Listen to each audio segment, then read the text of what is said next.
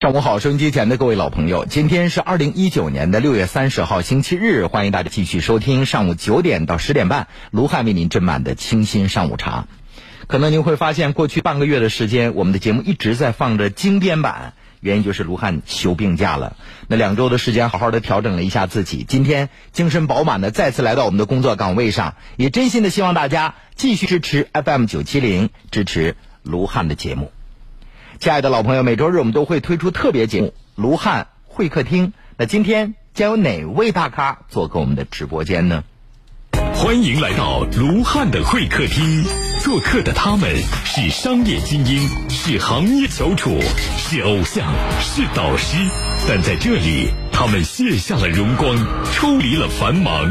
把茶言欢，人世沉浮，无限过往，不负笑谈中，发自肺腑，源于内心，最直面，最鲜活。卢汉邀你一起遇见大咖，遇见最值得分享的人生。他曾是一个懵懂青涩的大学生，他曾经是一个初出茅庐、承担辅助工作的小助理。十四年的奋斗，十四年的坚守，让他的职业之路化茧成蝶。卢汉会客厅，带您一起走进黑龙江大地律师事务所首席合伙人苑鑫的创业人生。听众朋友，大家上午好，欢迎收听卢汉的清新上午茶，我是主持人卢汉。在很多影视作品当中，我们经常能够看到这样的场景，那就是一位律师在法庭上为当事人进行辩护，他的言辞精当，据理力争，言语之间充满气势，让很多观众都对律师这个职业产生了很强的好奇心。他们日常工作就是这样的状态吗？那接下来的时间，我们来听一段录音，从一个侧面了解一下律师的日常工作。请进。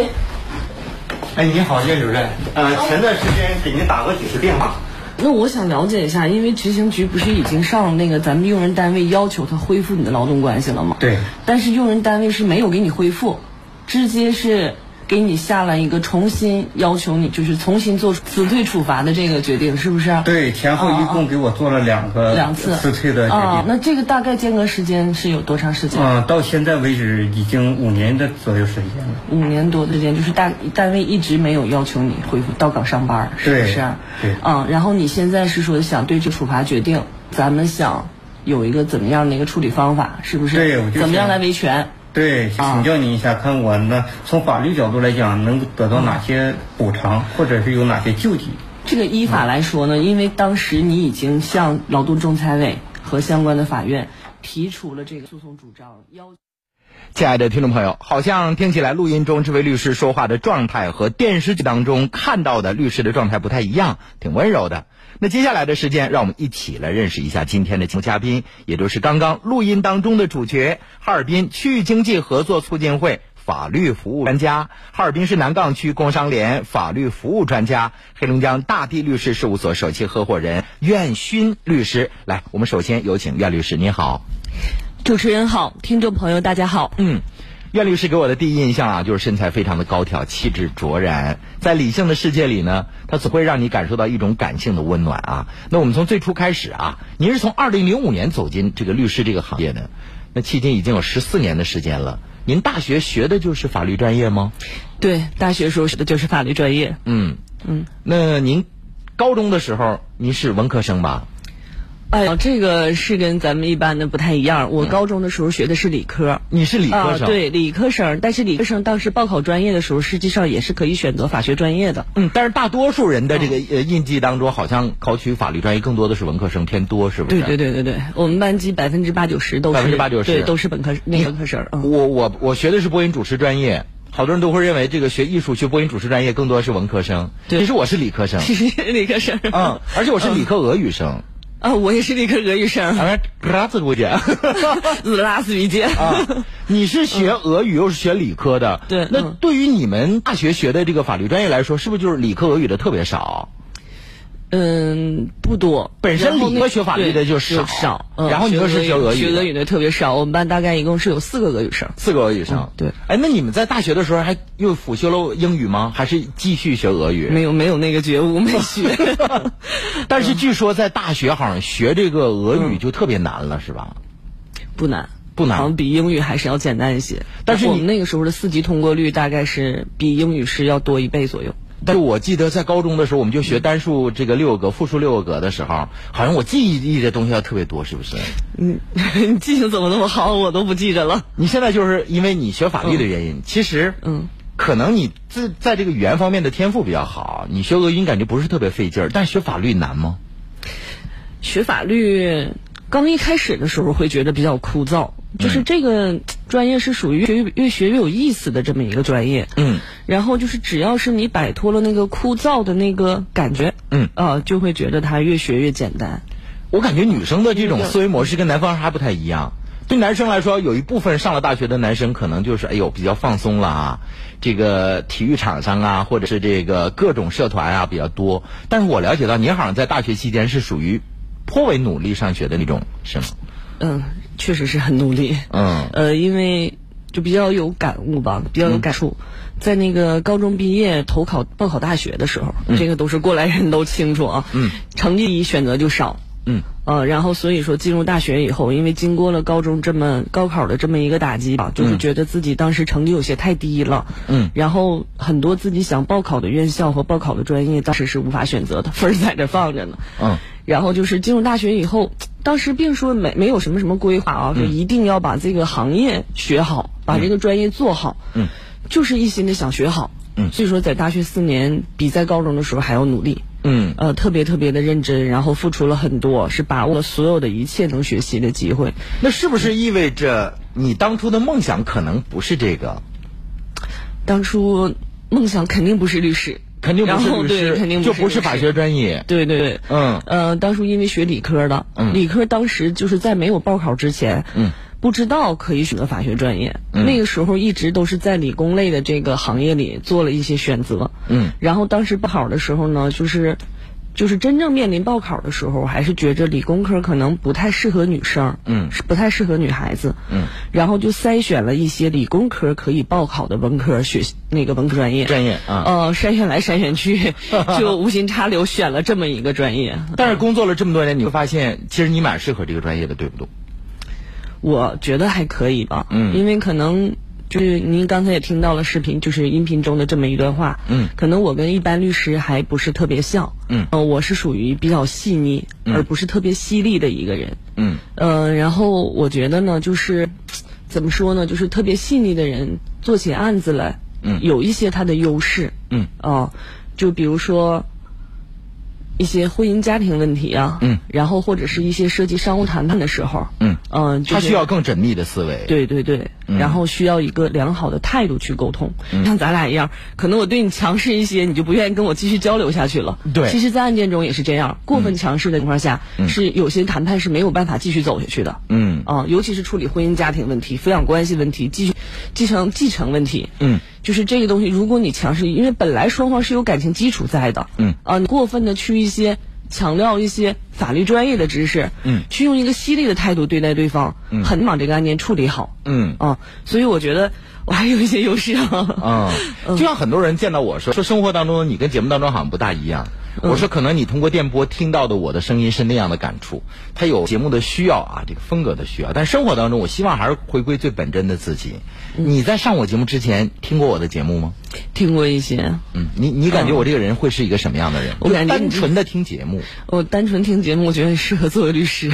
比我适合。其实没有这样啊。我们首先要放松一下，就是一个聊天。我希望通过今天对您的这期专访，能够让更多的人走进你，了解你。我听这个我身边的同事说，你在这个读大学期间，几乎是每天除了课堂就是泡在图书馆。但是对于一个女生来说，那大年这个大学四年的青春时光，有很多其他可以张扬个性的地方。你为什么会选择一定要把全部的精力都投入到学习当中？嗯，首先就是自己也没有太着重的样貌，啊嗯，呃，没有时间去其实你蛮漂亮的 发展别的，呃，然后其次就是。还是刚才说的，就是希望学好。嗯，你是不是还是憋着一股？股劲儿的？嗯，对，就是我之前也说，就是我的人生就是一个逆行轨迹。嗯是在别人都放松的时候，我是越来越严格要求自己的。嗯，嗯是不是高考的时候你对自己的期许是蛮高的，可是后来就是最后实际跟您的愿望有一点落差？你想，我一定要通过后期的努力，进而逆袭。对对对对，总结的太到位了。嗯高考的时候选专业，那时候想的是大连海事，然后嗯、理华东理工，嗯就是这些学校都是我心中的学府啊 然后都没有考进去。尤其是那个时候，好像是不是跟高中毕业的同学一相比较的话，内心还是有点惭愧的。有些惭嗯愧。然后当时毕业时候同学聚会，嗯因为大一大二两年的时候，高中同学是频繁的聚会的。嗯，同学聚会的时候，就是觉得还是有一些无言去参加一些同学聚会。嗯啊，因为当时是自己在高中的时候是觉得自己确实像您说的是有一些理想和抱负的。嗯啊，想对自己的未来规划，认为我能进更好的学府，嗯啊，我应该有一个比较好的成绩，但是不行。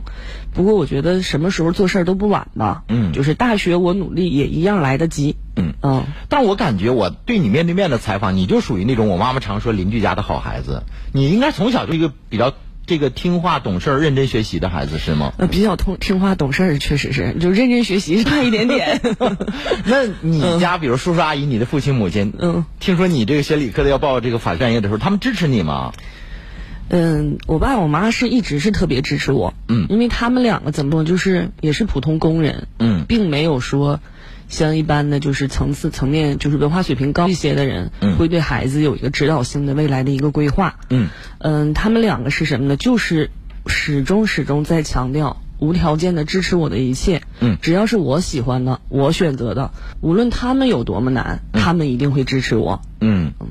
其实父母亲能够做到这样，这已经付出了他们自己的全部了，是吧？呃，真的是非付出的非常非常多，嗯就是我一直就是在我，就是嗯人生的就是每一个阶段吧，我认为都需要感觉的，就是感谢就是我的父母，嗯，就是能走到今天，给他们最大的支持的，就是给我最大支持的就是他们，嗯，呃可能在关键性的、决策性的这些建议上，他们不能够给你明确的一个指引，嗯但他始终站在你背后，给你巨大的能量，让你往前走，是对吧？对对对对，嗯哦，给我最大支持的就是经济上的支持，经济上，呃，这个大家就是可能您不是这个行业的，不太了解，就是律师这个行业，嗯就是你进入工作的前几年，收入是非常非常低的。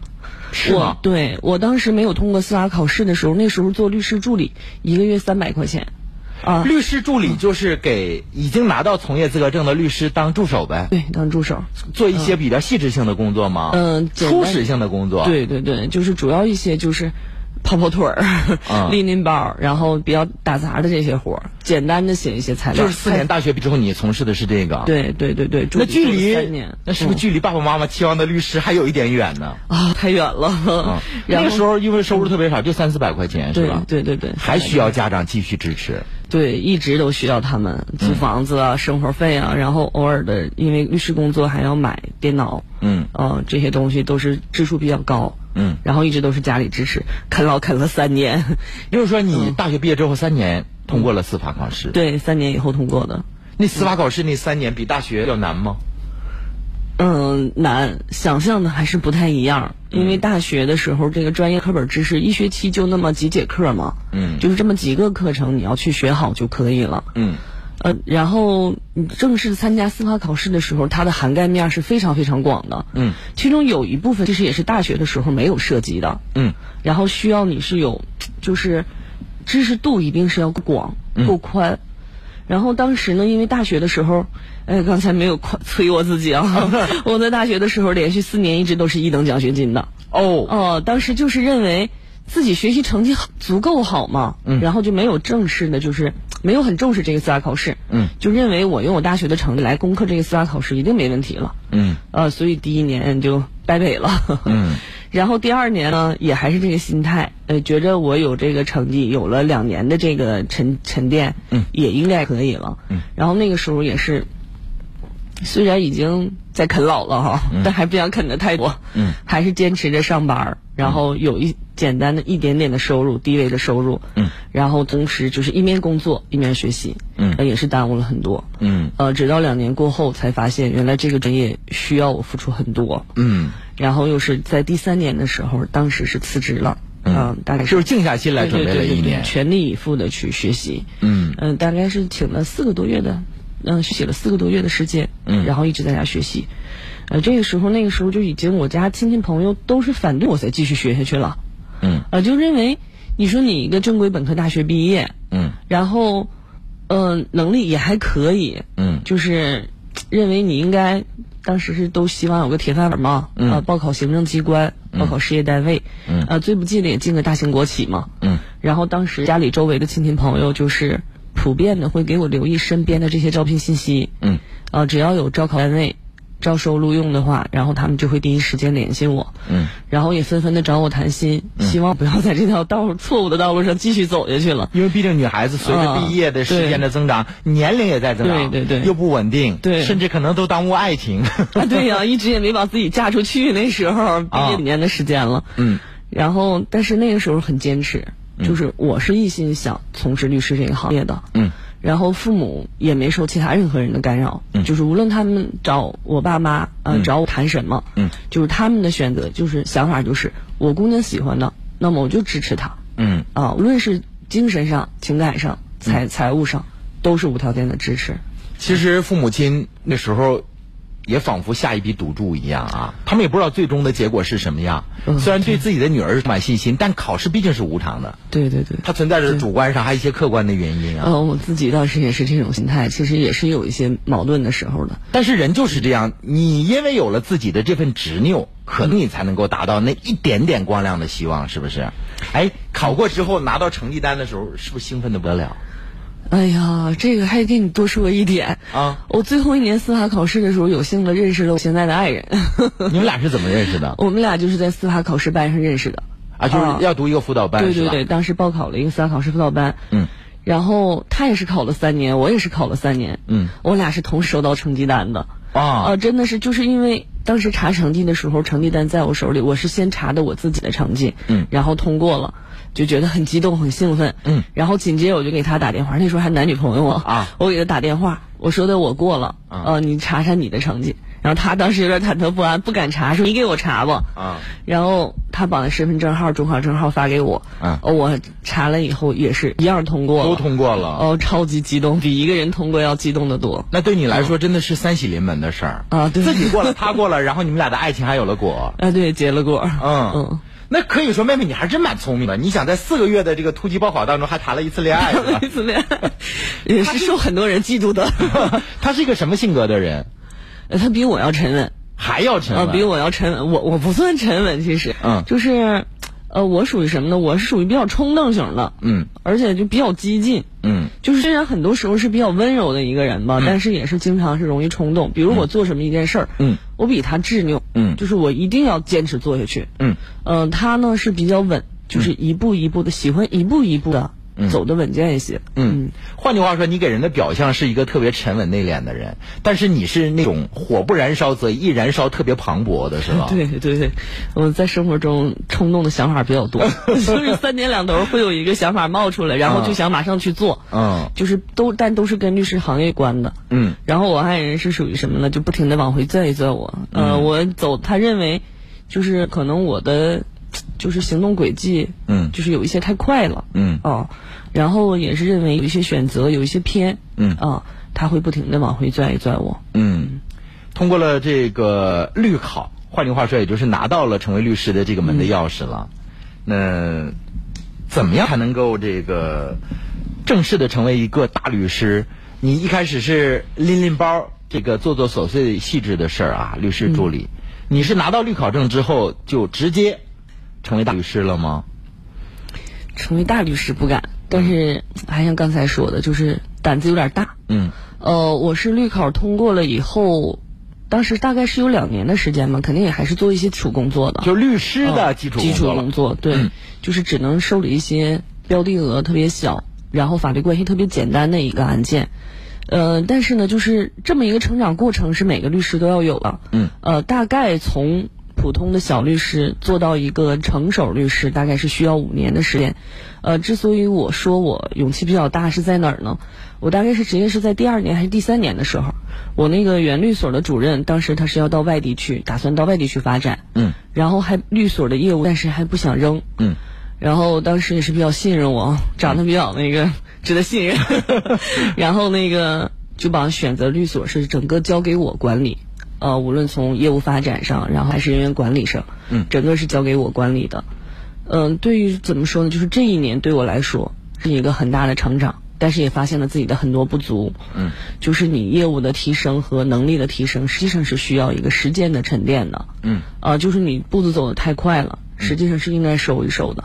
嗯，然后当时就是这一年下来以后，因为我是全律所最年轻的，嗯，而且当时我们那个律所的分配年龄分配比例特也特别悬殊，嗯嗯，大概是六个人左右，有三个人都是五十岁以上的。然然后还有两个三十多岁的，我一个二十多岁的人去管理他们，呃，觉得特别特别的难，嗯因为你其实你从专业度上是说服不了他们的，嗯你在年龄上、资历上也都说服不了他们，嗯就是很难，嗯，就主主任当所当时之所以选择我，只是因为我人品比较可靠，嗯然后心思比较细腻，能把这一个所维持好，而且跟大家当时的融合度也还可以，嗯，然后这一年的时间呢，其实能力是有一定的提升，因为站的高度不一样了，但是也发现了自己的很多不足，嗯，然后那个时候就是选择，正好主任他大概也是想要回来接，还是要继续接管，嗯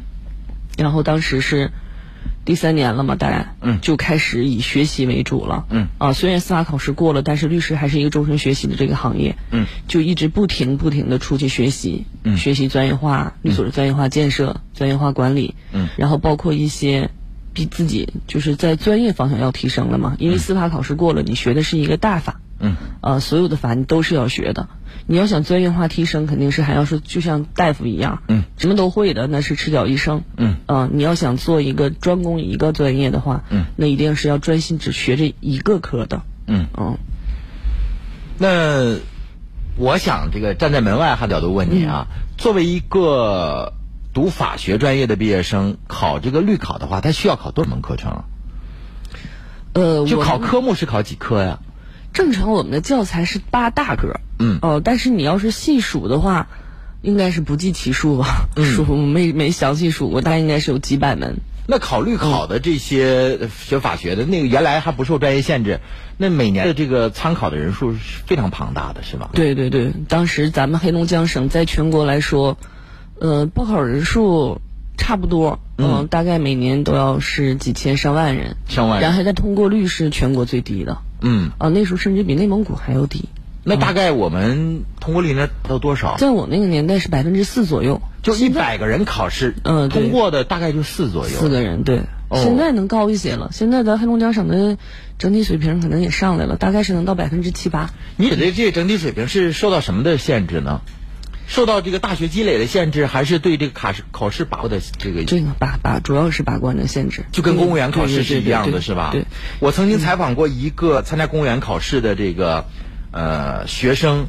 他在深圳报了一个辅导班，大概好像后来也花了不少钱，十几万嘛。然后他考试的时候成绩特别高，九十多分。然后他说他在黑龙江的时候，他也曾经报考过这个班，但是成绩就不是特别理想，是不是也跟这个就是对考试方向的把握是有直接关系？嗯嗯，师资力量也有关系，也有关系。因为对所有的这个法律专业的最高学府都是在北京的。嗯嗯，就是北京当时通过率肯定还是最高的。嗯因为高等的法律院校，比如人大呀、北大呀，嗯它都是在那面。嗯然后我们参加司法考试培训的老师师资，实际上也都是集中在北大、人大这几个学校的。嗯呃，然后黑龙江省的考生呢，如果想听他们的课，那你首先就像你说的，你要花几万元钱去北京去听。嗯嗯，然后其次呢，就是如果觉得经济上有压力的话，就要在哈尔滨这边只是听远程。听网课。嗯、对，听网络课程。网络课程的话，相对来说效果就是要差一些。嗯。啊、我特别佩服我们台里的两个同事啊，曾经的这个新闻联播的这个主持人罗振雷，现在也是我们法务部的这个主任啊，他就参加了这个呃律师资格的考试，而且通过了。还有一个是我们非常出名的这个记者郭亚洲，也通过了这个律师的考试，我都特别佩服他们。我我能不能打听一下，你知不知道他们年过的呀？应该那一年， 你们要刺激我。没有没有，我认为这跟年过没什么直接关系嗯啊。我我真是挺佩服他们的这个毅力啊。我还记得我曾经看过一个报道，著名演员这个赵雅芝的先生也是一个。也是一个演员，后来不当演员了，当律师去了，成香港大律师，就是参加这个哦司法考试啊。那有没有参加完司法考试，通过律考之后当律师的？有，哦，我这个身边最有最典型也特有意思的一个例子啊，啊就是不知道这人能不能听到这段广播啊，呃听到的你话你不说闪到过。 呃你不说他不知道 啊，。他一定知道，啊 就是我们大学寝室的同学，嗯，然后他是比我考的时间还要长，嗯他考了大概是六年的时间过了，呃，过了以后去卖洋画去了， 就是这是唯一一个典型而且特别有代表性的例子，他现在依然还在做他的餐饮行没业有吗？没有也转回来了，也现在转回来了了，但是对，当时做了几年，因为。没考过司法考试之前是一直要做律师助理嘛，嗯收入是一直很低很低的，嗯然后他是属于因为考的时间周期长了一些，就是有点坚持不下去了。嗯，然后在司法考试通过之前，呃，就去做那个开烧烤店去了。嗯，呃，后来发现干烤烧烤比较挣 钱，然后司法考试过了，也还在这个专业，就是这个餐饮行业里没有出来。嗯，然后但是就也是周围人也都劝他嘛，嗯还是认为这个还职业和职业的选择是不一样的。嗯毕竟你已经坚持这么多年了，而且能坚持六年的人，其实还是心里有一份向往的。嗯呃然后他餐饮行业，他是在一点点退出来的，嗯也还是进入律师事务所，因为有证了以后就可以承办一些案件了，对啊呀呃，收入就稍微高一些了，嗯然后一点一点的选择，还是，其实我觉得我们能坚持过的都是喜欢这个行业的，呃，能够读法学，而且能够坚持参加这个司法考试，并且直至通过，这样的人一定是有常人难以想象的一种毅力的。我曾经哈去这个学府书城的时候，也看过这个相关律考的一些书籍啊，还认真翻阅了一下。我想，我这一本书，我头疼，要考那么多方方面面的，可能对于这个人的毅力考验是比较大的哈。嗯，对你像别的专业里，起码还有一些，呃，公式啊、图表啊，嗯呃，看起来能有一些转化，因为视觉的转化，它对你的这个加深记忆啊自己 效果也不一样啊那法律通篇全是文字，全是文呃，字，全是文字，嗯其他一个东西都没有，就是你翻开一本大大书，而且我最考我考试那年那时候，我们看的叫三大本儿，嗯呃，每本书大概是六七百页，嗯，呃，A 四的这个篇幅，翻开以后全是字，嗯而且它那个字呢，就做的还特别的密，嗯呃，行间距特别窄，嗯，哎，不停的看，一直的看，确实是当时是觉得有一些枯燥的，嗯。嗯、能坚持下来也确实是很不容易，好，亲爱的听众朋友，今天我们请来的就是袁鑫律师，我们通过他来了解一下这么多年他在律师这个行业当中自己是如何一步步成长起来的。欢迎大家继续收听，参与我们的节目，短暂休息一下，进一段广告，咱们回头见。他曾是一个懵懂青涩的大学生，他曾经是一个初出茅庐、承担辅助工作的小助理。十四年的奋斗，十四年的坚守，让他的职业之路化茧成蝶。卢汉会客厅，带您一起走进黑龙江大地律师事务所首席合伙人苑鑫的创业人生。亲爱的听众朋友，欢迎大家继续收听参与，正在为您直播的是卢汉的清新上午茶。如果您现在正受到各种风湿骨痛的困扰，比如说颈椎病、风湿关节、颈肩、腰腿、肩周跌打损伤，欢迎您选择至臻风骨冷敷贴。至臻风骨冷敷贴呢，每盒是十贴，售价是一百二十八元，现在购买一盒赠送价值五十八元的至臻风骨舒筋活络膏。老朋友，现在您如果买三盒，还可以赠送您一盒。订电话是零四五幺八八九五六三个九八八九五六三个九，至臻风骨冷敷贴，欢迎您选择使用。抢购电话八八九五六三个九。另外，亲爱的老朋友，黑龙江首家法律咨询大厅呢就在道外区南直路三百八十六杠七号。具体呢，您可以打电话咨询张琪律师，电话请您记好了。是五七六七二八八七五七六七二八八七，张琪律师的手机是幺三幺四四五零四五六七幺三幺四四五零四五六七。鸿茅药酒提醒您：微笑让出行更美好。八千三百五五，八千三百五，八千三百五，可能可能可能可能可能来轻松月上没有不可能，轻松月上会展东区新奢范儿悦享家，五十九至一百一十二平，一至三居，每平八千三百五，给你无限可能。交互式轻奢互动空间，让欢聚成为可能。酒店式专属大堂管家，让舒适成为可能。见面均价八千三百五，让幸福成为可能。爱上别等待，买房趁现在，轻松月上五幺六六零零七七五幺六六零零七七。补肾健脾、益气活血，就喝虫草双参酒。虫草双参酒因珍贵冬虫夏草入酒，配人参、丹参等二十一味中药材，补肾健脾、益气活血，用于脾肾亏虚、气虚血瘀所致的腰膝酸软、倦怠乏力、头晕目眩、肢体疼麻。虫草双参酒，咨询电话：四零零七幺八零九幺九。 ETC 通行不等待，工行手机银行免费快！即日起登录工行手机银行，可享受 ETC 免费申请的全流程服务，更有四重大礼等你来领。详询九五五八八工商银行。明眸之旅欢度暑假，大家好，我是高峰。七月十六首发，我们一起快乐出发吧！坐火车穿越贝加尔湖，欣赏西伯利亚最美蓝眼睛，一路看湛蓝湖水、茂密森林、木屋林立，漫步湖边小镇海拉尔、满洲里后贝加尔斯勒、赤塔伊尔库茨克、贝加尔湖。十天行程，异国风光尽收眼底，最低仅需四千三百八。观光旅游抢报热线：八七幺幺六六六五八七幺幺六六六五。中国赞，动全城。舞动全城之“我爱你中国”广场舞争霸赛，六月二十九号上午十点，爱信居然之家第二场专场赛名录五十二强集结完毕，冠军花落谁家，敬请期待。线上抖音视频点赞和微信公众号投票活动即刻起同步启动，关注微信公众平台“龙小爱”，点击舞动全城即可为进入总决赛的队伍投票。所有热爱舞蹈的抖音用户，搜索关注抖音账号 FM 九七，参与舞蹈视频拍同款，并添加“舞动全城我爱你中国”主题，发布到自己的抖音账号上，获得点赞数量最多的作品将有惊喜大奖。让我们一起用舞蹈感恩新生活，致敬新时代。本活动由可瑞斯国际生发中心全程赞助支持。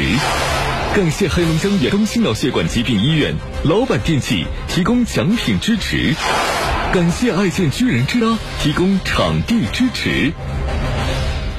中国赞动全城，六月二十九号中午，FM 九七零舞动全城，我爱你中国广场舞争霸赛第二场专场比赛民族舞总决赛在爱建居然之家圆满落幕。十二支各具特色的民族舞队伍，用多彩的服装和饱满的热情，让原本凉爽的天气平添了几许热度。扇子、水袖、手绢，这里有最浓郁的民族风；高原的豪迈，江南的温婉，东北的火热，这里有最深的爱国情。经过激烈的角逐，最终牡丹艺术团以高难度的动作和激昂的表演啊，在十二支队伍当中脱颖而出，斩获冠军。朋友，七月六号上午十点，在哈尔滨大剧院广场，本次争霸赛最后一场专场赛广场舞总决赛的相关奖项即将揭晓，欢迎听众朋友到场见证。无法到场的朋友，可以在微信公众号“龙小爱”上传，点击“舞动全程”，选择现场直播，实时收看比赛的盛况。抖音视频点赞和微信公众号投票活动依然在同步进行当中，只要您关注 FM 九七的微信公众号。龙小爱点击舞动全程就可以为进入总决赛的水兵舞、民族舞和广场舞队伍投票，每人每天可以投十票。截至到七月五号，获得投票数最高的队伍将会获得人气大奖。另外呢，无论您是个人还是团体，只要你热爱舞蹈，都可以在抖音上搜索关注我们的官方抖音号 FM 九七，选择视频列表中的第一个爱家主播十五秒示范舞蹈视频，点击右下角的唱片图标，再点击。拍同款，拍摄同款的舞蹈视频，并且添加“舞动全程我爱你中国”主题，发布到自己的抖音账号上。亲爱的老朋友，本次活动由可瑞斯国际生发中心全程赞助支持。我们要感谢黑龙江远东心脑血管医院，还有老板电器提供奖品支持，感谢爱健居然之家提供场地支持。首付十五万买哪里？苏梅凤栖湖首付十五万买什么？湖畔洋房，首付十五万买多少米？建面一百米，首付十五万起。湖畔洋房，苏梅凤栖湖，八八八五四个六，八八八五四个六。红是旗帜，红是温度。红是热血。二零一九龙广超级 IP 喝彩中国红，震撼最北方，闪耀中国红。这是一场汇聚龙江力量、致敬壮丽中国的情感表达。我们来自于基层，对党和对祖国那种爱，就真是发自内心了，也愿意参加这样的活动，歌唱党，歌唱祖国。这是一次托举五星红旗、挑战世界纪录的追梦行动。我看见五星红旗呀、啊，在咱们祖国最北端漠河迎风飘扬，那一刻呀、啊，我真是为我有一个强大的祖国而自豪。二十一天，从哈尔滨到漠河，一路向北，芬芳绽放。我爱你，中国！喝彩，中国红，忆北方，声嘹亮。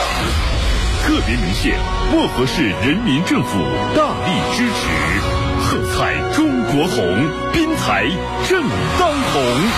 滨才松北凤栖湖金凯莱床垫、雪熊精酿啤酒、凤凰映像摄影工作室、中影中树国际影城麦凯乐店、小尚喜宴、卓邦家具城，祝贺本次挑战世界纪录圆满成功。对于很多骨病患者来说呢，像腰疼。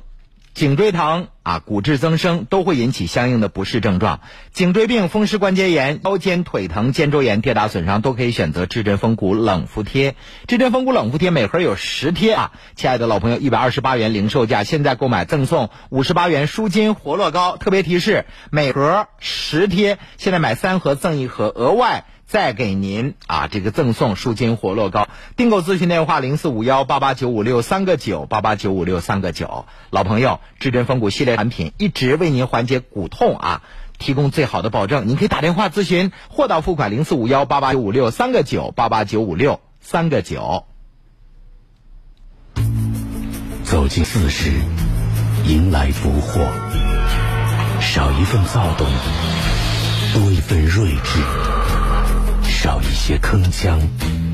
多一份向上。暖男卢汉，不惑之年，不惑之年，向善向美。借一壶远山黛，绘人生五彩传奇；斟一杯碧螺春，化人生五味杂陈。卢汉会客厅，卢汉邀您讲述咱老百姓自己的故事。欢迎大家回来继续收听正在为您直播的卢汉的清新上午茶周日特别节目《卢汉会客厅》。亲爱的朋友，今天我们邀请到的嘉宾是哈尔滨区域经济合作促进会法律服务专家、南岗区工商联法律服务专家、黑龙江大地律师事务所的首席合伙人苑新律师。刚刚提到说。您这个参加完律考成为律师，然后又赶上您当时的律所主任要到外地去发展，您要管理一个团队啊，是不是那段管理的经验也历练了你？嗯，确实是。嗯，就是人站在管理岗和站在一个普通职位上考虑的问题是不一样的。站在这个普通律师的角度，可能只要你把官司做好，对我只需要办好我手上的案件就可以了。嗯，对。嗯，但是站在一个管理岗上，需要协调很多问题。嗯。嗯，除了把握好自己的案件，嗯，还要去协调其他人的案件，嗯，然后甚至是一些面对一些律师难以协调的当事人的话，嗯，呃，这个也需要我们去做，去帮着协调，嗯，呃，然后还需要一些外界的沟通，比如说司法局这有一些，嗯、呃，对律师的考核，嗯、律师事务所的考核，嗯，啊、呃，这个是需要我们去把它做的很完备的，嗯嗯，换句话说，他和普通的学生不一样。你还要肩负着好多老师指派给你的一些工作，班 长，班长是吧？对对对，嗯，哎，嗯、那段时间哭过吗？有没有难为到你？让你，你比如管人比较难管，五六十岁的那个江湖老律师，有吗？哎呀，当年也还是小女生嘛， 也遇到过挑战，肯定是也有坚持不下去，有偶尔哭哭鼻子的时候。哎，那据我所知啊，您现在是你们所最年轻的这个首席合伙人。非常的不容易。嗯在前期采访的过程当中呢，我们也采访到了您的一位同事，在他眼中，你想听听他怎么说？你有什么样的气质吗？啊，当然非常像。我们来听一听，肯定是夸哎我。岳鑫、呃、律师 啊，是我们律所这个合伙人当中最年轻的一位律师。那么像他这样年轻呢，能成为我们律所的合伙人，应该说体现了他这个专业性啊比较强，而且个人呢有高尚的道德情操。啊，他这人呢，我认为最大的一个特点呢，那么就很有亲和力。因为他不仅仅是我们律所的合伙人，同时呢，他也肩负了我们律所的一个重要的一个工作，那就执行合伙人。那么他的主要的工作任务呢是，呃，律所的管理，呃，和这个律师呢打交道，啊，由于他非常具有亲和力，呃，那么经常和这个律师啊沟通啊，呃，或者偶尔这个呃八小时工作之外呢。呃，和律师加强这种各种各样的一个一个联系，呃，所以说我们所有的律师，特别是青年律师，那么对他呢，呃，非常认可。他呢有很强的这个人格魅力，因为律师嘛，我们一定要体现出这种呃专业水准，呃，所以说苑律师呢年龄不大，呃，但是呢，那、呃、工作起来特别专业，特别敬业。我们注意到呢，就是。经常来找他的这个客户啊，当事人呢，啊、呃、络绎不绝，而且呢对他呢，呃都是赞不绝口。所以说，我们认为呢，他无论是在专业能力啊，呃，包括呃人品啊，啊、呃，包括这个接人待物方面呢，呃，都是很优秀的。我认为他应该比一般的同年龄的这样一个同龄的这个这个律师比呢，他还是有很突出的地方。这是您的合作伙伴吗？对，是我们所现在的合伙人之一，嗯、也同时是我们的主任啊，季军、呃、律师。对，季律师提到了说，你现在要负责律所的这个日常的管理啊。对。然后他说你非常有亲和力，无论是在工作时间还是工作之外，很受年轻律师欢迎。哎，这工作有什么诀窍没有？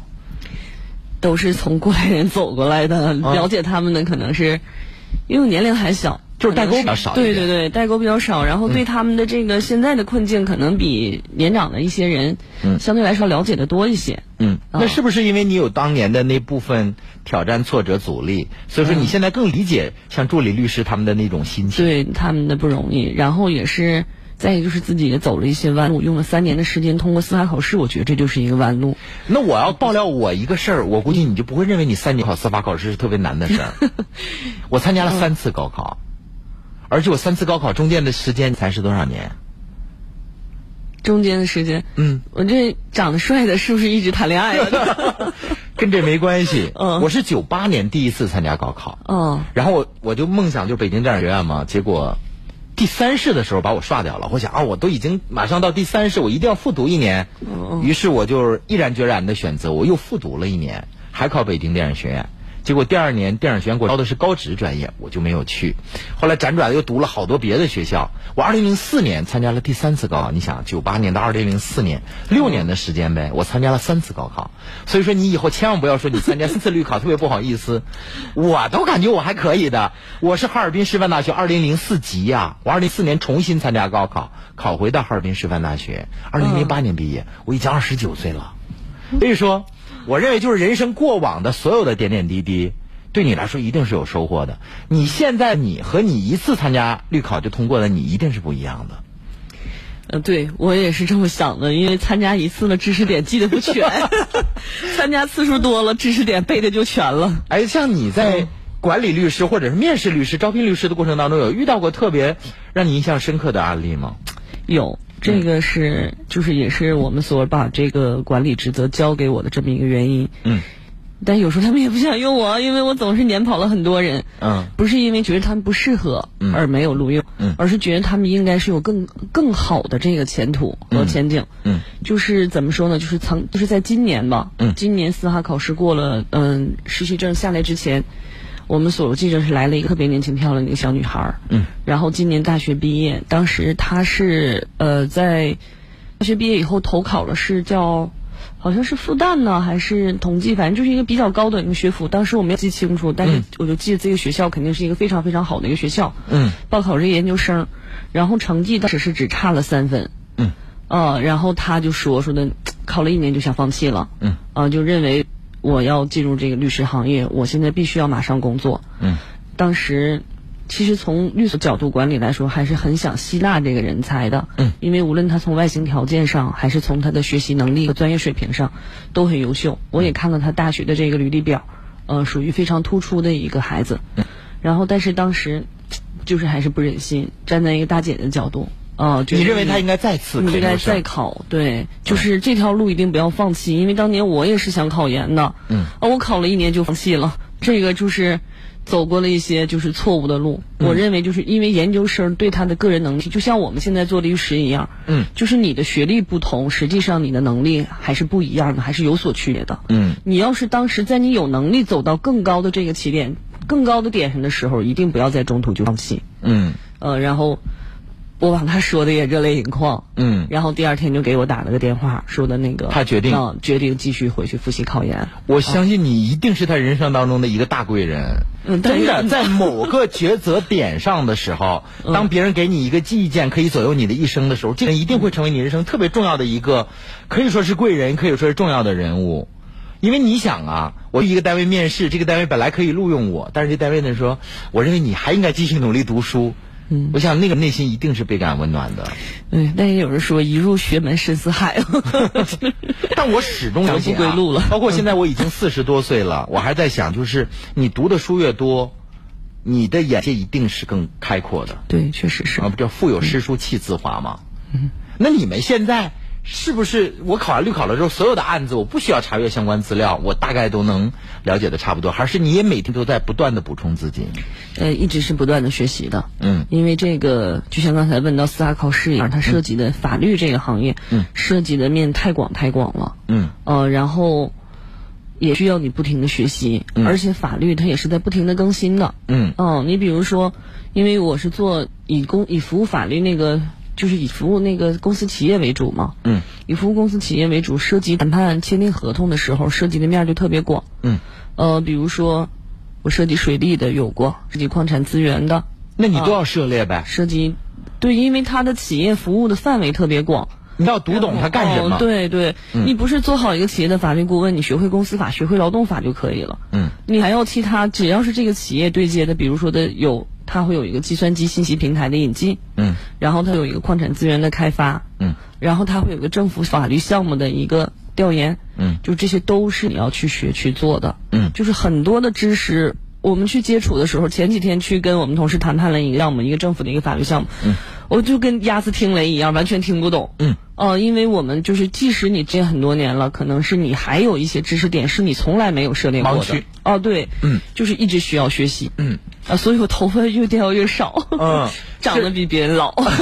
没有，我认为心态，嗯、心态年轻是最重要的。其实很多人对律师。太过于理想化了，因为就是我们看港剧好像看多了，说律师都戴着那样的假发，在当庭都让大家这个特别解气，然后能够帮助自己的那个辩护人取得胜利。其实，在生活当中，大家找律师跟看大夫是一样的。你比如说，我们去一个非常出名的三级甲等医院，挂了一个呃价格不菲的号，然后到那儿就想让专家告诉你什么病，专家说哦，你先去做一个核磁共振吧。这个人心里就想，什么专家呀？你是假的吧？好多人找律师也是这样的，律师可能第一次当听说你这个呃原诉求的时候，不能够给你这呃立刻的这个鲜明的这个判决啊，对对对，对答案。好多人就说，哎，这律师水平太洼了。其实不是这样，对不对？ 对，确实是这样。就你的这个嗯这个点说的特别的准，嗯，就很多当事人来就像上医院看病一样，我能不能赢啊？他给你一个欠条，就说的，你看这欠我一百万，能不能给我要回来？嗯，然后我们也确实跟医生一样，我们是先要把你前提所有的问题是询问到的，嗯，是要把你所有的身上可能存在点诊断到的，嗯，比如我们先会问你，呃，合同什么时候签的？借款协议什么签时候签的？嗯，有没有转账凭证？嗯，没有转账凭证的话，有没有其他的人证、录音凭证或是聊天记录的截屏？嗯，呃，会问很多很多，嗯，然后别人就觉得，哎，你是不是在夸大你们的这个工作难度啊？然后你是想多少钱呀对啊 呀、是不是要凸显你的专业这个东西？嗯，但是不这样，但也有很大一部分当事人实际上是理解你的这个专业的，嗯他是觉得你可能替他把握的越细，替他考虑的越多，实际上是在对他负责任。嗯嗯，那温柔细腻的你，好像跟大家传统意义上认知的这个女律师还不太一样，好像更多的女律师是这种啊特别雷厉风行的，说话也比较犀利的啊。那你在工作状态下也有过那种特别犀利、暴跳如雷，然后强势的时候吗？那个 回忆一 下，估计不多， 不是也还不少，真的跟吗我那个见识过我领领领教过的人，应该是比较知道，就是我真正的严肃起来的话，还是很厉害的。你是属于那种不发则已，一发挺吓人的吗？呃啊，对对 对，也不算太吓人，但是还是比较严厉的。嗯，其实一直我秉着的理念还是说的是以解决问题为主。嗯啊，就是因为有些很情况下是不需要你用这么严厉的一个态度去解决问题的，甚至你用严厉的态度去解决问题的时候，可能会带来反作用和副作用啊。但是有些情况下，怎么说呢？就咱打个比方。就是在我的当事人比较弱的情况下，可能对方他就会用强势的态度来压制你。嗯，呃，但是我们也不是吃素长大的嘛，律师。嗯，呃，这个其实比强势的话，毕竟是经过很多年的历练了，就是强势的这一点，谁还是都有的。嗯然后就是他越强，那我们可能是更会要据理力争，因为无论你这个当事人在这个法律这个纠纷中他是多弱的一个地位，嗯啊、他总有他强势的那个点，嗯你总能找到他在法律上站得住脚的这个点，嗯啊，就是我们就是紧抓这个点，一定需要攻克它。呃，庭上的时候你可能没见到，有的时候也会有一些这样的情况。嗯啊，对方就是叫咱们所说的咄咄逼人呃对，咄咄逼人，然后就是有有理，这个就就是站在理的这一方，就是据理力争那个。抓住一个理，这种就一直态度确实揪下去也是对剑拔弩张的那种哎感对觉对对对对，嗯然后，但是呢，就是年轻律师、小的律师可能会对着他的跟着他的这个思路，可能就走过去了。嗯啊，但是咱们呢，就是要一定要坚持住我们的这个点在哪儿，我也会一样跟他据理力争。让我想起了大专辩论会了，哦 就是你首先作为一个成熟的律师来说，你坚持的论点是什么？你要坚持住是吧？对对对有的时候特别老辣的律师，嗯，因为他气势上来之后，他是希望把你带跑的，对，因为有时候你嗯心跳加速，再一紧张，没有江湖经验，对对对没准对说着说着就跑偏了。呃，确实是有这样的情况，就包括我可能是在职业之初的时候，有会也会有过这么的类似的情况发生。嗯，算是是工作上的一个小失误。嗯，就是对方律师强势的时候，确实是会带着你。嗯你会认为他把这个点强调的这么的专业。嗯，啊、这么的强势，他认为你会当时会有误觉，是认为他善你的。但是实际上是你一定要坚持住你的点，这是很多可能是刚职业的律师会犯的错误啊。你不要跟着对方去走，嗯你一定要站在你的角度上，站在你曾经已经把握好、已经研究的很透的这个知识点，嗯一定要用你的气场去把对方压下去。嗯嗯，哎，那你们会跟这个律师同行业的打交道的比较多啊？因为在任何一个案件上都对有对对正反不是不是正反和反告，原告和被告、啊。原告和被告嗯那你跟外籍的律师接触过吗？他们打官司是什么样的？外籍的，就是外地的律师接触过，嗯嗯就是其他国家的职业师接触过，但不是外籍。嗯，呃，曾经有一个涉外的一个案件，也是我的一个企业，然后当时他要是咱们是代表中方企业，嗯呃，外方是成立一个中外合资企业，嗯当时这个是加拿大的一个企业，嗯呃，然后他请来的律师就是当时同时拥有中国和美国两国的职业证的这么一个律师，嗯然后因为当时中方出资比例也比较少，嗯然后外方的出资额度比较大，嗯、当时我们是就是差距比较悬殊吧，不说具体的这个持股比例了，嗯然后，呃，外方的律师怎么说呢？因为他这个这个律师来的律师，他虽然有中国职业证，但他办理的所有的案件都是以外国这个以美国、加拿大这方面的企业为主。嗯嗯、涉内的国内的企业案件比较少。然后当时，呃，怎么说呢？现在就是发现啊，就是美国人的思维是比较执拗的，比较偏执的。嗯然后他们写了很多很多很多的霸王条款。嗯而且绝对不允许你修改，啊，他认为你只是一个小股东，呃，甚至他会以一个就是大国的这个形式来欺压你，然后会觉得，呃，我们设定的条款，呃，必须按照这个走，就是我们都这么设定。啊、对、嗯，我们就这样，我们不能修改。我们如果一修改了，然后他会拿他所有的股民，甚至拿股民来说，说会被受到什么股民谴责呀、国民谴责呀，嗯，怎么怎么样，就不是维持他们国家的这个。就是影响外交这么的一个对、嗯，他就想维持他原有的那种东西呃优势哈、啊。嗯，对，嗯。然后当时我呢就换了个打法了，嗯、 就是确实是走了一些以柔克刚嘛，嗯，啊、呃、就坚持，呃这个也是说别人在我的工作中经常说到的我的一个点，就是我认为对的东西，嗯，我也不跟你谈，你不要让我去改，嗯，我也绝对不会改，嗯，啊、呃。但是我呢，可能不像他一样，就是一定要那么强势，嗯，是立场很坚定，嗯，坚决不能改。你要是可以，我们就继续合作下去，因为谈判可能也是需要一些技巧的，嗯，呃，就是有的时候呢，你的一些让步，嗯，可能对方会是觉得你就是好欺负， 软弱，啊、对软弱，然后你让步，他就想，嗯，你再往后让，他还往前攻，嗯，呃，但是呢，你如果拿出了一个咄咄逼人的态度呢？可能这个生交易又要谈不下去，嗯，所以这个度其实也很难把握，嗯。然后当时是采取了一个比较柔和的态度，夸他呀，恭维他呀，嗯，他把他捧上天了，嗯，把他捧上天以后，但是我还是我，就保持住自己的利益，啊、这个嗯，我就坚持这个，你不要拿你什么加拿大呀、美国呀，不要跟我谈任何东西，嗯，我们国家的这些利益我们就是要保护，嗯。我们的原则必须要坚持。最后呢？呃，最后当然是我们胜利了。啊 因为他没有办法，他说了一次他都打动不了我，我就坚持这个。嗯嗯，就是底线。对，其实律师算一个责任比较大的职业，因为有些时候特别像签合同什么，你要防患于未然，替这个雇佣您的这一方想到好多可能发生的一些风险，是不是？对，这个是。嗯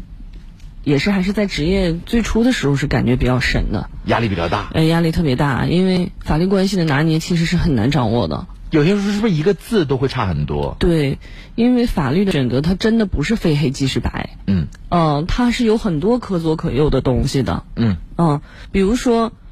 嗯、呃，就是咱就拿最简单的例子吧。然后我就是打了一个欠条。嗯。你是打欠条还是打借条？嗯啊，你当时这个钱是是借贷呀、啊，还是说是其他的那个经济往来产生的这个欠款？嗯，呃，可能是在选择上是很难的。嗯，就是这个只是我说的最简单的，其实也不算太难的。嗯， 就是在其他案件的时候，其实有很多涉及法律关系的选择上，嗯，然后你诉讼请求的确认上，嗯，啊、呃，这些东西都需要你去拿捏，因为当事人他不懂。他嗯只是觉得我找到你律师了，你律师就应该把把我所有的问题替我想 到。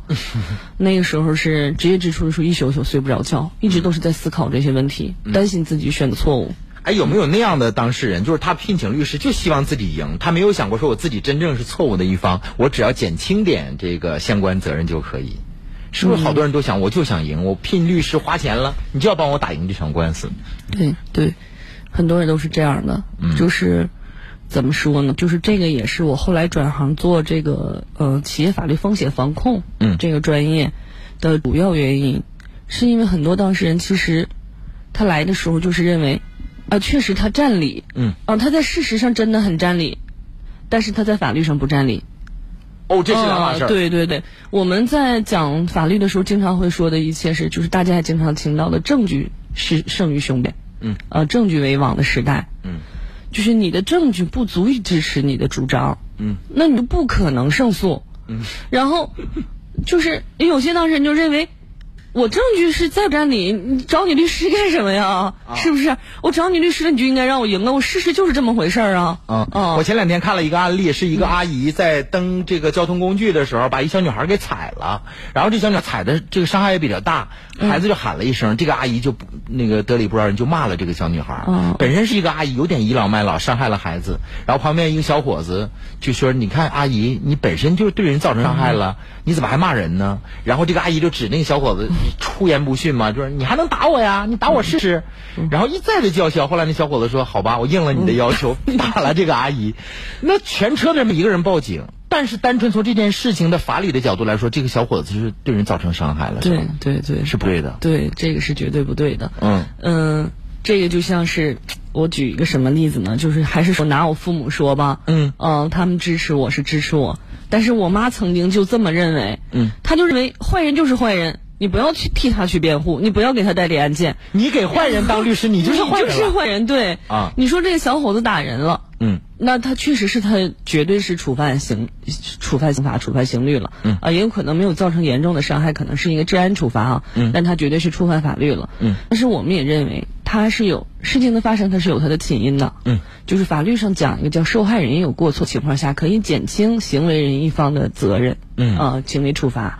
然后。呃，这就是当时我说服我妈的。然后，因为当年有一个特别典型的例子，应该是前年吧，嗯就是山东那个乳母案，你应该我知道听说了，嗯对对嗯对，当时于欢是犯了故意杀人罪，嗯啊，我就拿这个例子去说给我妈听，那他一定是犯法了，嗯，啊，但是他有没有他值得同情的点呢？有，绝对有，嗯，然后甚至再严重一些说，他有没有法律值得法律同情的点，他也是有的，嗯啊，因为这个是后来这个在这个法律界呼声很高嘛，嗯，他也会成为一个典型案例对了对，争议也很多，嗯然后认为是不是正当防卫，嗯可能这个点上，嗯所以我就是说，虽然有些人他绝对是触犯法律，因为于欢那个乳母案的也一样，他也是过激了，嗯和这个公交车上这小伙子一样，他们都采取了其实超过他应当保护自己的这个范畴，嗯哦、采取过激的手段，但是初衷也还有一定的这个值得法律去同情的点的，对，嗯。嗯，我记得去年吧还是前年有个非常典型的案例，那个人遭砍杀，然后捡到结果那个持刀者那个是死亡的那个案件啊，是那个骑自行车撞一个车上那个啊吧，叫反杀案嘛，哦哦，对对嗯对，这都嗯是这样的，反正你你不是黑和白就能够用颜色标明的，是吧对对对，嗯，虽然这个人也死了，但是，嗯，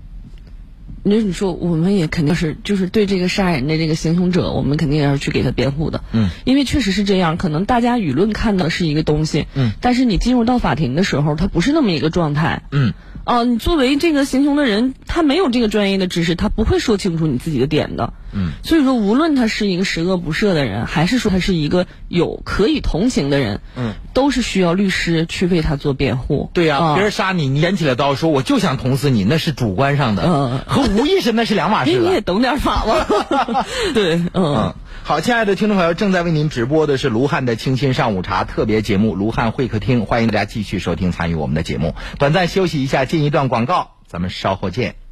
借一壶远山黛，绘人生五彩传奇；斟一杯碧螺春，化人生五味杂陈。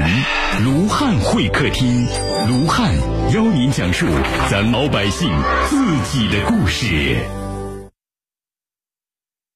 鸿茅药酒提醒您：微笑让出行更美好。八千三百五，八千三百五，八千三百五，可能可能可能可能来新松月上没有不可能，新松月上会展东区新奢范儿悦享家，五十九至一百一十二平，一至三区，平八千三百五，给你无限可能。江户式轻奢互动空间，让欢聚成为可能。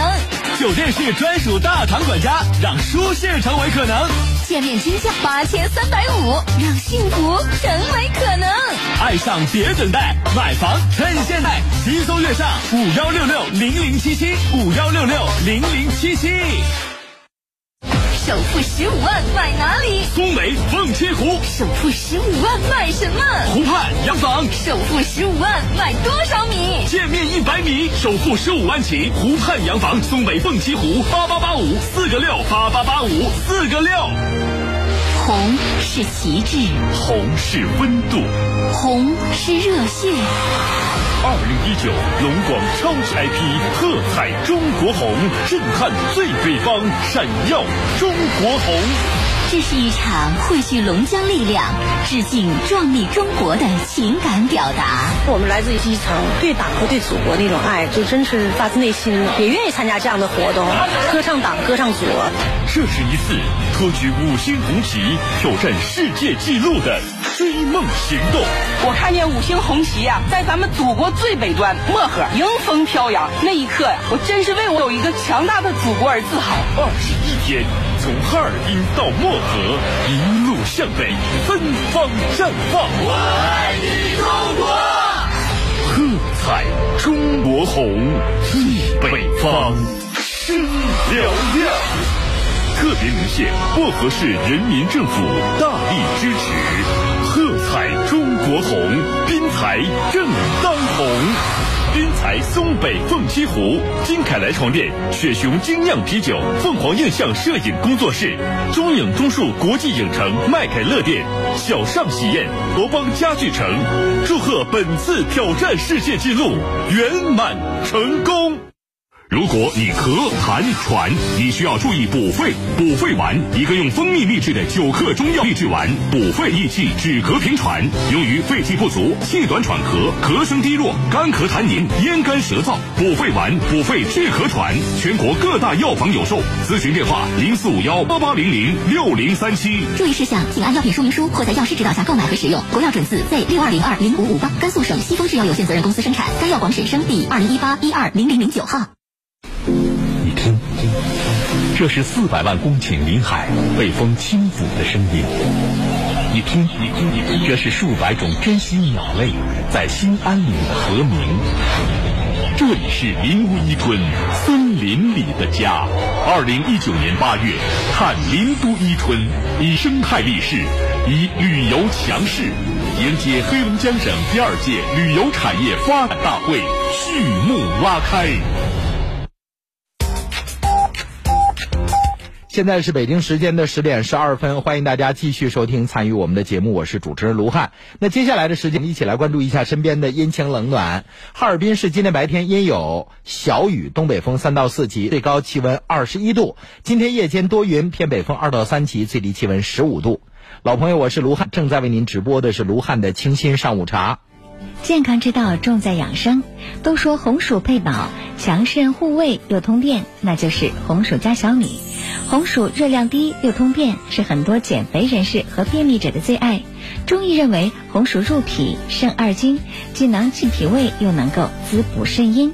红薯含有大量的膳食纤维，能够刺激胃肠蠕动，增加粪便体积，促进排便。这有助于降低肠道疾病的发生率，预防大肠癌。小米有抑制胃酸分泌的作用，所以小米和红薯的搭配能够纠正红薯容易导致胃酸分泌增多的弊端。李时珍称小米煮粥食益丹田，补虚损，开肠胃，可以健脾和胃，补虚安眠，而且还容易消化，尤其适合体质虚弱的人、产妇、小孩和伤病患者。爱家戏上由皇室益寿强身膏冠名播出。皇室益寿强身膏方剂传承历史悠久，中医经典文献《太医院药方》对益寿强身方是这样记载的：益寿药方可愈心疾、骨疾、脑疾、肾疾等症，亦可治疗气血亏损虚症。益寿强身方融合了补血第一方、四物汤。补气第一方、四君子汤等诸多经方，精选二十二味药材，有效治疗各类中老年疾病，有助术后患者的康复进程。皇氏益寿强身膏咨询热线：四零零六零八六一二三，四零零六零八六一二三。亲爱的老朋友。对于贝加尔湖，你有什么样的认知呢？但如果你耳畔想起贝加尔湖，脑海里总是会想起青春的一些记忆。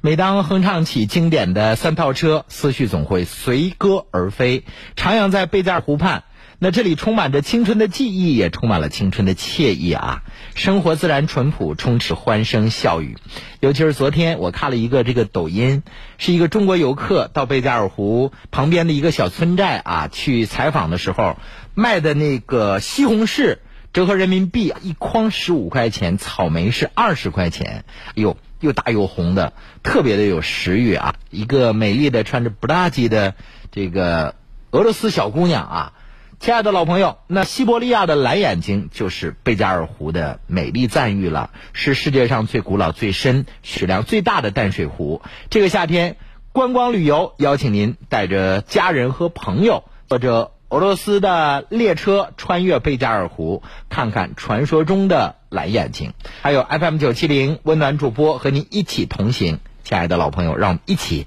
感受浩瀚大海的。大湖之美吧。出行路线是哈尔滨途经海拉尔、满洲里，然后去后贝加尔斯克到赤塔，然后到伊尔库茨克、贝加尔湖，然后返回哈尔滨十天火车游。抢报热线是零四五幺八七幺幺六六六五八七幺幺六六六五。亲爱的老朋友，再次的提醒各位，俄罗斯段呢加挂专属车厢，大行李可以放在火车上，轻装游览尽享 VIP 的服务。再次的提醒各位，报名电话是八七幺幺六六六五八七幺幺六六六五。暑假全家一起玩，美丽的贝加尔湖在等着您呢。走进四十，迎来不惑，少一份暴动，多一份睿智；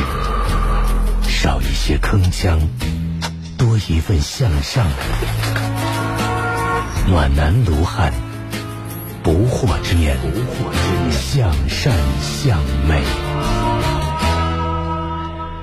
春节前的男性朋友应该关注我们这条公益通知，那就是如果您经常跑厕所，有尿频、尿急、尿不正的症状，请您选择黑龙江远东心脑血管医院主办的“关注下肢”啊，还有这个“关注前列腺”免费检查的公益活动。对于男性来说，过了七十岁，前列腺增生和肥大的发病率呢超过百分之六十，尿频、尿急、尿不尽，这就是临床症状。长期不能够好好的治愈，可能会导致啊这个膀胱炎、膀胱癌、前列腺癌。所以，亲爱的老朋友，您可以选择免费筛查下肢血管病，还有前列腺这个肿大啊。幺三零四五幺七六幺幺六，幺三零四五幺七六幺幺六。若您确诊了是前列腺增生和肥大，加紧时间治疗。最好的疗法是在您的股动脉打个眼儿，在血管当中就可以通过介入手术啊，不开刀不插导尿管。幺三零四五幺七六幺幺六，幺三零四五幺七六幺幺六。亲爱的老朋友，如果您腿部有麻凉疼，那可能呢就是下肢动脉硬化；腿部血管凸起可能是静脉曲张；腿部肿胀、色素沉着可能是下肢静脉血栓；腿部苍白冰凉可能是下肢的动脉血栓。所以，亲爱的老朋友，要想保住腿，请您进行下肢血管的免费检查。公益活动正在报名，同样是幺三零四五幺七六幺幺六，幺三零四五幺七六幺幺六。好，亲爱的老朋友，接下来的时间，欢迎大家继续收听参与我们的节目《卢汉会客厅》。他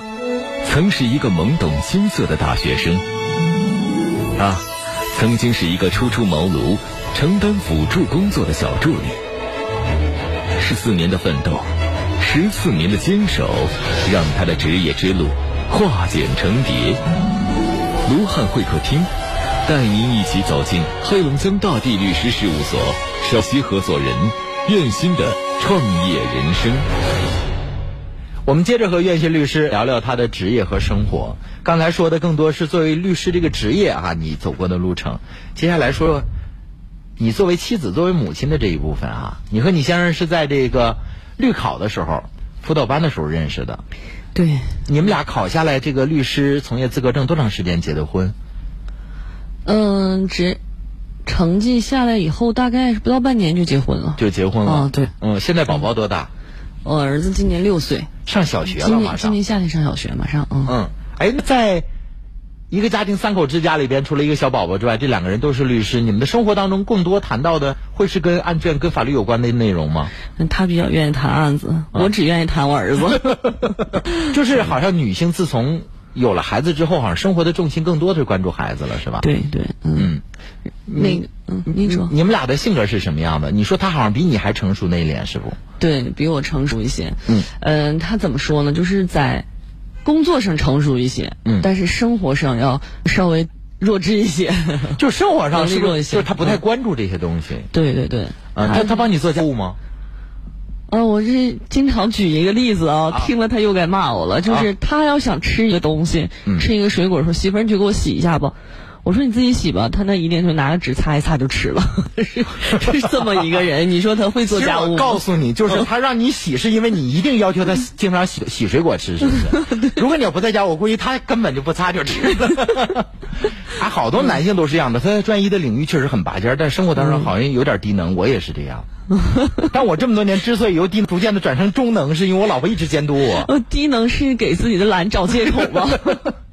你们家里边儿你们是单过吗？还是老人跟你们一起？嗯，我们是单过，单过但是住的特别近，嗯，嗯就是父母是大概就是隔了一条街的距离，嗯然后饭都是我父母来做，啊、嗯，然后就以那个家务活儿也是父母干的多一些，就更多的是老人给予对你们一对臂之力的对哈。对，嗯，哎，那比如说，在你更多的是在公司这个合同啊，像这些企业上，嗯对嗯做法律顾问的，对，嗯，你会有一些问题跟他交涉沟通吗？跟我爱人呢，啊，有没有什么请教他的？哎，这事儿该怎么办？偶尔也会有。其实我这个人就是怎么说，就是在工作时间觉得已经很累了。嗯，就是我所有的这个案件都是希望只是在工作时间，嗯，呃，研究完，我可以加班儿，就是这一点我可能是研究不透，我可以在单位加班儿，嗯，但是我不希望把我任何工作带回家，你和我是一样啊，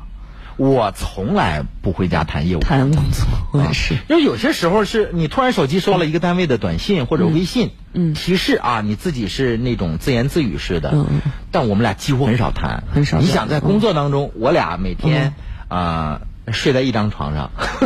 然后那个上班一台车，下班一台车，我们俩都在一个单位、嗯一个楼里上班。嗯嗯如果你回家再谈这些事儿，好像你你没什么自由的空间了。嗯，确实是因为我在工单位里，除了研究我自己的案子，还有一些就是青年师他们的案子，嗯呃，就是真的是已经很多了。嗯我回家是一句都不想谈。嗯我、因为毕竟还有孩子，啊嗯，我还希望就是把我的业余、工作之余全都留给他。嗯啊，也有我老公啊，别说全都留给孩子。 哎，据说你嗯儿子胆儿特别大，现在就是独立自主能力非常强。嗯，还可以，从小练出来的。你是怎么练他的呀？从小跟着我一起走南闯北呗。嗯嗯，这个一个比较典型的例子是，当时还是哺乳哺乳期，嗯我儿子五个多月的时间，嗯五个多月的时候，当时也是一个顾问单位一个大型案件，嗯呃，当时是在省内比较有影响的，嗯，然后就是我们这律师咱也说一下，就是一个优势，就是大部分情况下的案件是可以有其他人代办的，嗯嗯、但是这个是不允许的，就是必须我亲自去办，嗯嗯，当时是在因为是农垦农垦地区，嗯是大概要走一圈儿，建三江、虎林、牡丹江，嗯绕这么一圈儿要走几天的时间。你带着他了？我带着我儿子去的，嗯然后带着我儿子还要带着我妈，因为毕竟我有处保理障的，对嗯我有处理工作的时候，就是孩子肯定是要跟老人在一起的。呃，那时候几天的车程，嗯，因为坐火车可能还好一些，但是因为我们走的地区比较多，必须开车，嗯呃，一个小型轿车就在这么一个空间里，整个一道我儿子就是一直在我身上坐着趴着的，嗯嗯，这孩子，但是他也很坚强，嗯而且可能是真是一点点的磨练出来了，嗯呃，然后包括后期一些再大一些了以后吧，就是嗯，哺乳期过了以后，嗯我有一些出差，嗯嗯、在头两年的时候也还是想带着他，嗯嗯、一个其实舍不得分开，只是一小方面，嗯呃，最主要原因其实就是还是在有机会的时候，也能希望就是从小让孩子多一些锻炼，嗯多跟我出去走一走，见一见。从小就受熏陶，将来也当个工作狂。而且我我听说啊，就是嗯你带孩子或者你出去办案件的过程当中，还遇到过比比较危险的事情，是不是？嗯，就是曾经是，就是还是刚才建三江那回，从那建趟三江回来，对，那次是，因为当时就希望快点回家，嗯然后当时在建三江忙完的时候，已经是晚上七点多了，嗯七点多了，当时司机问我说要不要返回去，还是住一宿，我说就越早回去越好吧，尽快返程，嗯咱们高速上晚点开，应该问题不大，十二点多钟差不多也能到家了。但你没想过，你有五六十岁的老母亲，还有孩子，嗯对，，还有孩子，但是在高速上当时就发生了一起大型事故，嗯呃，当时是大概堵了十几公里，嗯两起大型事故同时在那个高速公路上，嗯，然后大概是堵了得有两个多小时的就是时你间，啊夹杂在这个车流当中啊嗯对了，，堵在这个中间，然后频繁的，就是可能这个真是不适合夜间开车啊，就是嗯我也不明白，前面那么多车在那停着呢，居然还有追尾的。嗯啊，就还有在高速公路上怼上的，所以说呢， 这个中间发生了好几几起事故，嗯但是因为它又在本来出来的就晚，嗯然后高速上又堵车了，嗯而且那个农垦地区它运粮的大车特别特别多，嗯就只要发生事故就绝对是大事故，然后当时就真是比较担心，因为已经很晚了，大概都是车流量通开的时候，应该是已经凌晨一两点了，嗯然后我也困得不行了，司机也困得不行了。嗯但是你在高速上，你也不可能下来，你也不可能停，嗯，然后就自己像头悬梁锥刺股似的，不停的就是嗯要跟他沟通，对跟司机沟通，对不要停地保持这种精神嗯亢奋的状态，嗯对，主要就是 心气儿挺大的，你胆儿也挺大，我经常，我还是经常这么说我，带着儿子哪儿都敢去。 真有个闪失，你真是，我这危风险太大了。嗯嗯，现在会这样了，经历过几次事儿以后。啊，我记得看一篇文章都说当妈的都怕死，嗯，我、哦、确实有这么一个状态，嗯，就是呃现在是越来越惜命了，啊、 能降低自己这个身人身危险的时候，肯定是要降到最低，就绝对不会再赶夜路了。嗯、但可能那段的经历正是我们那个年龄段所特有的一种特质，嗯、就天不怕地不怕的，就比较虎。 嗯，再来说说你的儿子啊，嗯，他现在六岁了，嗯，这个他是一个爱表达的人吗？嗯，他爱表达了。那是不是你们俩不说的话都在他身上？都让他说了。对，其实嗯我俩是是我跟我爱人一样，不是一个特别爱说的人。嗯嗯，然后我们可能就是除了把我该说说完了以后，多余的话不愿意去说。嗯，就我儿子可能还是一个是遗传了一些，因为律师嘛，嗯、肯定比其他行业的人能多说一些。就、啊、像你们主持人，肯定比其他行业的人也能说。不是，对不起，我打断你，嗯、可能是你们说的含金量更多一点。 我们的含金量也还行，然后那个。啊这个本来先天就有一部分遗传，嗯，然后再一个后天可能是给他的说话机会太多了，对，他超级能说，我儿子，嗯，就是说他现在就是无论是待人接物什么的都是非常勇敢的，嗯，比较勇敢，比较轻松啊，嗯，对。但是孩子马上要上小学了，对你这个律师、嗯、女律师来说，可能承担的责任更大一点，因为事业上对你来说现在是蒸蒸日上的，那可能孩子未来妈妈继续给你助力呗，接送。嗯对，离不开我爸我妈，嗯、捆绑到到底了，捆绑到底了。嗯、呃，相信从这个学法律专业到后来三次参加律考，一直得益于这个父亲母亲的支持，包括后来认识了你先生，有了爱情，嗯、有了幸福的三口之家，是这两个男人让你的生活发生了不一样的变化，对吧？对，嗯，哎，你先生会听今天咱们这期访问吗？那个今天比较遗憾，他的。他的亲生的，就是他的大爷今天去世了啊，然后对，今天早上七点多他赶去平房了。嗯、哦，对不起，对，应该是没有时间。在这样一个特殊的节点，还邀请您来做我们的节目。嗯、呃，对。那你要对你先生说一句什么样的话？嗯、呃，希望他们，因为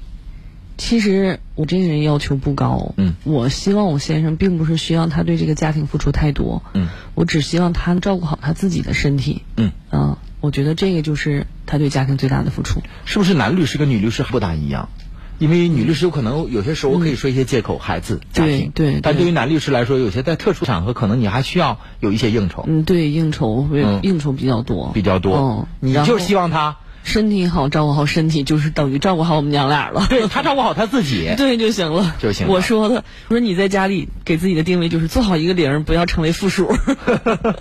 那收音机前很多听众朋友都听你的这个成长和创业的故事，那相信有很多年轻人正在这个创业的初期，也许和你一开始所经历的一样，这个会有很多挑战和挫折。那袁律师，你有什么样的话对这些创业初期的人说呢？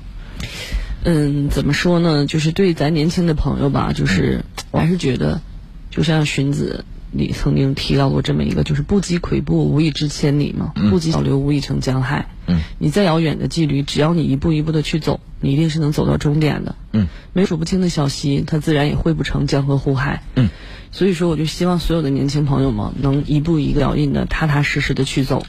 就是在生活中可能。有悲剧也有喜剧，嗯，但是都希望你就是青春嘛，是个弥足珍贵的季嗯节，希望大家都能把握好，嗯、呃，尽量不要去走弯路，嗯，然后多学多听多去做，嗯，勇敢去飞，用心去做嘛，一定是能收获这个硕累累的硕果的。嗯，好，我们今天要再次的谢谢岳律师做客我们的直播节目，呃，也希望在未来您的这个法律工作当中顺心顺意。当然，也希望您的小宝贝儿今年要上小学的这个儿子哈，嗯、能够开心快乐的成长。嗯，非常感谢主持人。嗯、好，再次的谢谢袁律师做客我们的节目。今天节目到此结束，咱们有缘再见啊！ 好，再见，再见，再见。